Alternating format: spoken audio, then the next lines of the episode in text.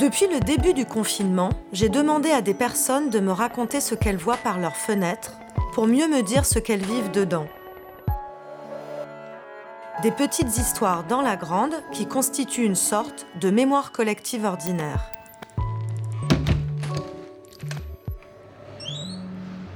Je m'appelle Erol Onderoglu, j'habite dans le quartier de, de Chichli euh, d'Istanbul, pas très loin de, de la place de Taksim en fait.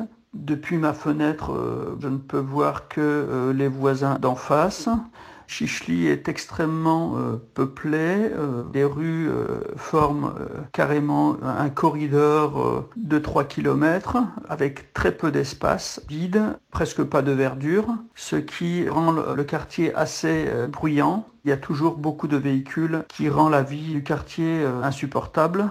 Ce qui rend déprimant, c'est un peu euh, cette mauvaise silhouette du quartier et de la ville en général. Sinon, il faut faire avec. Bon, la maison est spacieuse. On vit avec euh, mon épouse et euh, mon fils de 16 ans.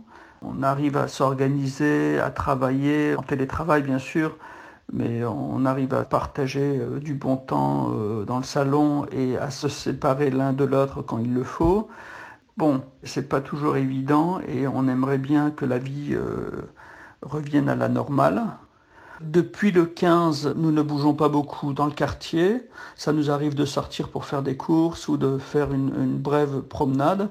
Mais à vrai dire, euh, je ne m'en plains pas trop. Je représente Reporters sans frontières en Turquie et j'ai passé de longues années dans des palais de justice et euh, mon rythme était euh, presque toujours une course contre la montre.